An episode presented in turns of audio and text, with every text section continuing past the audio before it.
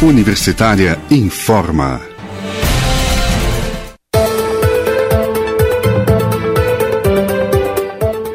Olá, boa noite. Eu sou Delfino Neto. Nós seguimos aqui pela Rádio Universitária com o boletim Universitária Informa.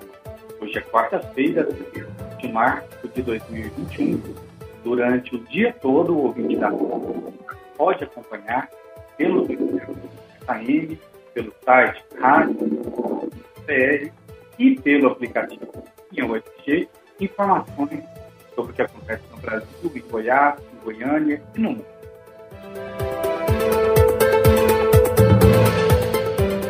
PIB do Brasil despenca 4,1% em 2020. Foi o maior tombo desde o início da série histórica do IBGE, iniciado em 1996. PIB per capita também teve queda recorde de 4,8%. Apenas a agropecuária cresceu. A indústria recuou 3,5%, o setor de serviços 4,5% e o ritmo de recuperação desacelerou no quarto trimestre e a economia encerrou o ano no mesmo patamar do início de 2019. Para comentar os números do PIB, convidamos o economista e professor da FAP, Everton Rosa. Boa noite, professor Obrigado por falar com o ouvinte da Rádio Universitária. Boa noite, Delfino. É um prazer participar. Professor, essa queda no PIB já era esperada, motivos nós sabemos. O que representa uma queda de 4,1% no PIB no ano de 2019, no, no ano de 2020? É, a queda, se, se esperava uma queda, se esperava até uma queda maior, né? É, as estimativas iniciais aí, né? Olhando o impacto da pandemia na China, a gente tá, até estava prevendo uma queda maior, talvez 15% no cenário mais drástico, né? Depois é, se convencionou uma queda de em torno de 10% se nada fosse feito, e a, a medida né, que foi aprovado o auxílio emergencial se começou a, a ver que continuaria tendo queda, mas ela seria menor. Ainda tem uma queda muito grave. Né? A gente entende que o PIB cairia né, por conta das medidas de uh, as medidas sanitárias, né? Uh, era esperado, mas, uh, na minha opinião, a gente poderia ter feito mais para não só para. Porque, assim, não é só uma questão que o PIB caiu. Atividades econômicas foram destruídas, empregos foram destruídos, né? A ideia é que o PIB teria que cair pela restrição é, sanitária, mas a gente preservaria empresas e empregos. E não foi bem o que aconteceu, né? Então, é, é uma queda, então, no ano passado menor do que se esperava, mas com uma economia que parte dela está fragilizada, parte foi destruída e boa parte está desalentada, né, que é o problema da expectativa para 2021. Esse número foi o maior tombo aí na economia desde o início da série histórica, lá em 1996. O responsável ou a responsável por essa queda no PIB foi totalmente a pandemia ou outros motivos? Não, é, é, exatamente, né? É, temos, temos é, não, não é um, um, um, fator isolado. A pandemia, o que, que ela é importante, né? Ela é importante porque ela é um fator bastante, é, ela mobiliza uma série de outros fatores, né? Ela afeta as expectativas, afeta a confiança dos empresários, do sistema financeiro, das famílias, né? afeta a perspectiva de todo mundo. Então, ela, como exemplo isolado, é um dos mais importantes. Aí a questão é, vem a pandemia, não tem como a gente controlar isso. Agora, tem como a gente responder. E aí que é o ponto. A pandemia afetaria negativamente a economia de qualquer jeito. Agora, a nossa resposta poderia, uh, poderia ter sido melhor para administrar melhor essa crise, né? Uh, melhor para as empresas, melhor para os trabalhadores. Assim, uh, em termos de queda, evidentemente, assim, é, é a maior, né? Feita, dada a série histórica, mas sempre tem que se contextualizar. Essa é uma crise também que foi global, né? Ah, então, uma queda menor em outro contexto pode ter sido pior do que essa, né? Então, esse é um contexto aqui realmente grave, né? Uh, as soluções não são fáceis, mas a, a, experiência de outros países, nós poderíamos ter tido é, uma, um, uma organização econômica melhor, tanto para não faltar produtos, para não ter é, inflação. A gente passou esse ano, né? A inflação pelo índice de preço acompanhado pelo Banco Central relativamente baixa dentro do, do, do esperado, só que a inflação para os mais pobres foi tremendamente elevada, né? O que nós fizemos de errado, que poderia ter sido feito para conter, como o senhor falou, a inflação, principalmente para os mais pobres, e para a economia não sofrer esse baque todo? Pois é. Quando começa a, a pandemia, de imediato já tinha que ter sido feito, é, ampliado, né, intensificado os programas de transferência de renda para as famílias, né? Então, isso demorou, a todo momento o governo federal, né, simples discurso, anúncio, ó, esse programa pode continuar, se continuar tem que ser reduzido, só vai até tal mês, só vai esse ano, não vai. Todos esses, todos esses discursos, essas falas, elas jogam a, as expectativas da, de todo mundo para baixo. Porque ninguém está recebendo o auxílio porque, porque quer, porque sonha com isso, porque está precisando. Tá? Ah, então, é, essas falas, essas iniciativas, né, a falta de organização da economia, a gente viu isso, né, faltando itens necessários para o combate da, da pandemia, a gente viu a questão dos respiradores no início do ano, agora a gente está nessa questão das vacinas, nós vimos que nós não asseguramos os insumos básicos para a produção de vacina em território nacional. Então, tem uma série de medidas de administração da economia para enfrentar esse esforço poderiam ter sido adotadas. Uma das medidas que, pelo menos para mim, é a que menos faz sentido, é aquela do de se reduzir né, salários e jornadas. Essa vai realmente na contramão do que a economia precisava. A gente poderia até reduzir jornada, né, porque teria que manter o distanciamento. Agora, se você reduz rendas, você reduz consumo, você reduz arrecadação, reduz vendas, então você tem todo um efeito cascata de uma medida que é basicamente ideológica, né? Então, como você não ajuda as empresas adequadamente, você dá um jeito dela reduzir custos através da redução do, dos salários, né? E aí você, no primeiro momento, até beneficia emprego, só que os salários se convertem em consumo do outro lado do faturamento. Então, parece que é uma coisa boa, quando você vai ver, do ponto de vista sistêmico, você acabou prejudicando a economia. Então, esse tipo de medida é equivocado. Outros países ajudaram as empresas a pagarem salários, né? para justamente não ter um efeito depressivo adicional à pandemia. Na última década, professor, de 2011 a 2020, o Brasil teve três períodos de recessão fortes nos anos de 2015 e 2016, além dessa queda de 2020.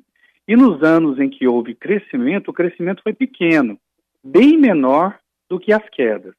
Meio por cento de crescimento em 2014, 1,3% e 1,8% em 2017 e 2018, Pode-se dizer que a década foi uma, uma década perdida?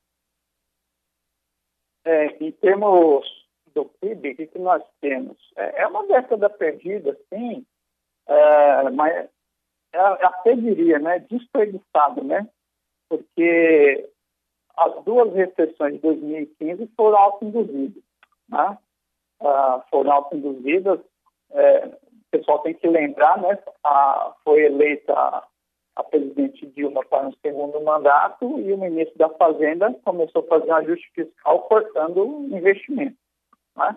É, não tem economia que cresce sem investimento. Então, você, a sua primeira medida fiscal para colocar as contas em ordem é cortar investimento, você está auto-gerando uma crise.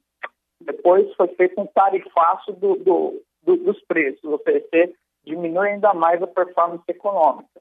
Então, o que nós temos? Por mais que tenha crescido em 17, 18 e 19, a economia nunca voltou ao patamar de 2014. Nunca voltou. Sem a pandemia, a gente estava esperando, né, mantido o ritmo de crescimento, que a gente voltasse a 2000, ao nível do PIB de 2014 por volta de 2023, 2024. Com a pandemia, ficou mais afastada ainda a, essa volta ao PIB de 2014. Né? Então, é por isso que eu digo, é perdido, porque você não, você, a gente não recuperou nem onde a gente estava. Né? E o que é o pior, a economia está com seus motores para crescer. Então, fica a, questão do desalento que você não sabe é, como que a economia pode se recuperar sem investimento público, sem investimento privado e agora, que é pior, até com o consumo em queda. O consumo não dá uma estabilidade para a economia, até o consumo está em queda. Como o senhor disse, o Brasil não recuperou o que perdeu e com o tombo do PIB, o Brasil deixou o ranking das 10 maiores economias do mundo. Hoje o Brasil está em 12 lugar. Claramente estamos regredindo, não é, professor? Pois é. é a, eu até considero que nossa maior regressão é preservar a, a desigualdade social que a gente tem, né? a péssima distribuição de renda. Uma coisa é ter péssima distribuição de renda quando a economia ainda está crescendo e você está entre as maiores. Agora, manter essa péssima distribuição de renda com uma economia que nem, nem expande, aí esse é o pior do mundo. E o que vem pela frente?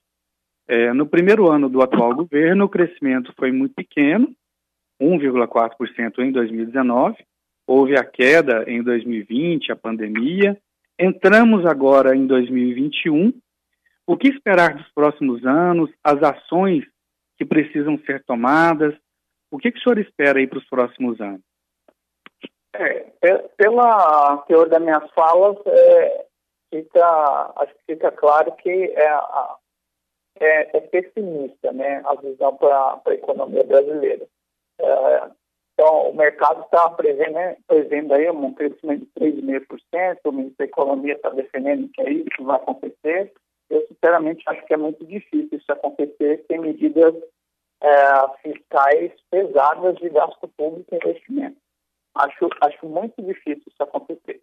Podemos ter uma nova queda do PIB ano que vem, é, como é esse conhecimento comum, nós estamos na pior fase né, da, da pandemia, é a pior fase que nós conhecemos. Podemos ter uma fase ainda pior ano que vem, ou ao longo desse ano, né, do ano que vem. Minha maior preocupação é, nesse momento é o pessoal querer controlar a relação dívida-PIB, dívida pública-PIB, querer conter o déficit público, ou seja, é o pessoal querer, né, o mercado financeiro, ou determinados é, deputados e senadores é, atuarem mais ativamente numa pauta de conter déficit público e dívida pública e nós não estamos em condição de fazer isso. Né? Infelizmente, quanto mais tempo demorar para o governo gastar, né, fazer transferência de renda, fazer investimentos para auxiliar a iniciativa privada, inclusive fazer transferências para as empresas, para sustentar a atividade econômica, mais a gente vai ficar em déficit e mais a gente vai ficar em endividamento sem construir saídas da crise. Então, minha preocupação é o mercado financeiro está de olho na relação dívida-PIB e basicamente não está nem aí com o que está acontecendo com a economia, com o cidadão brasileiro, né, com a necessidade que a população está passando. As campanhas aí, infelizmente, anti-vacina, anti-máscara, né, ah, só complicam a situação porque parece que a gente vai viver nessa situação de pandemia e, e, estagnação por um bom tempo, mesmo já tendo vacina no resto do mundo, só que tem vacina, mas a gente não consegue vacinar a população em nada. Então não adianta muito. Então nossa, situação, nossa perspectiva econômica é bastante pessimista. Né? Uma última pergunta, professor. Aparentemente tudo passa pela vacina, né? Que é só com a vacinação em massa da população e as pessoas vão poder ir para a rua e tentar viver aí suas vidas normalmente. Tudo passa pela vacina. O senhor acredita assim também? É, assim, já acreditei. Hoje eu tenho ressalvas, né?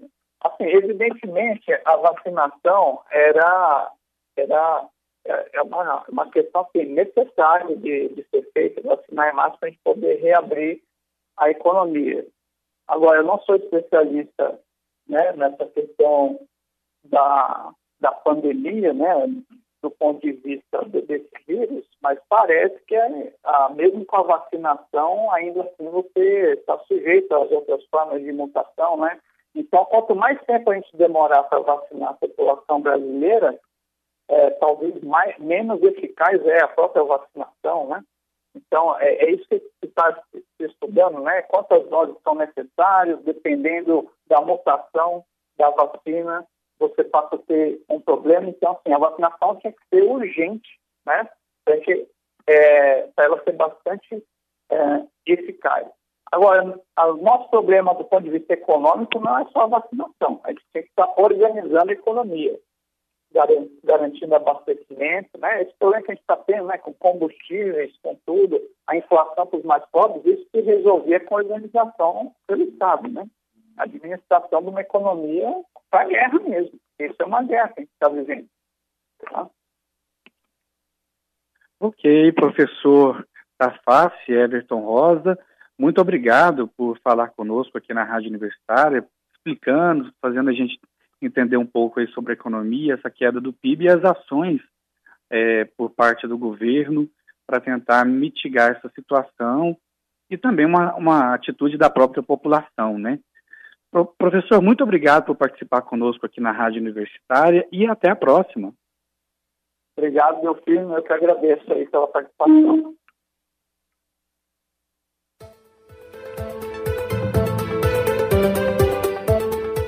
E a Covid disparou no Brasil e também em Goiás. O país registrou um recorde de mortes na data de ontem.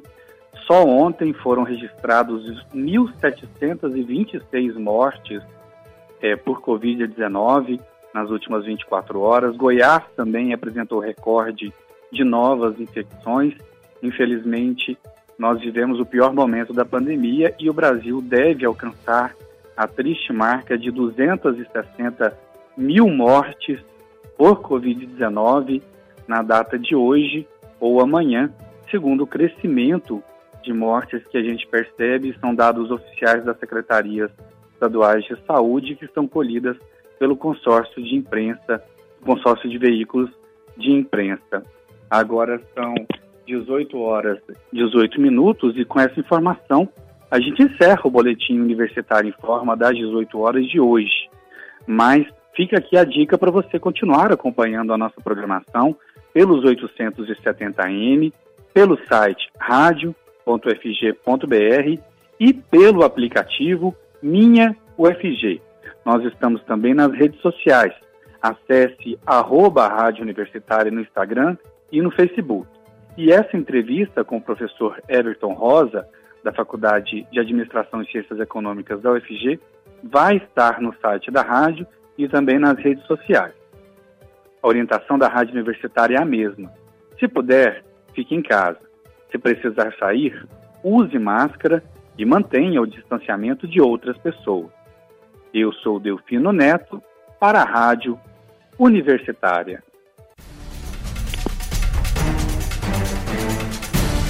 Universitária informa.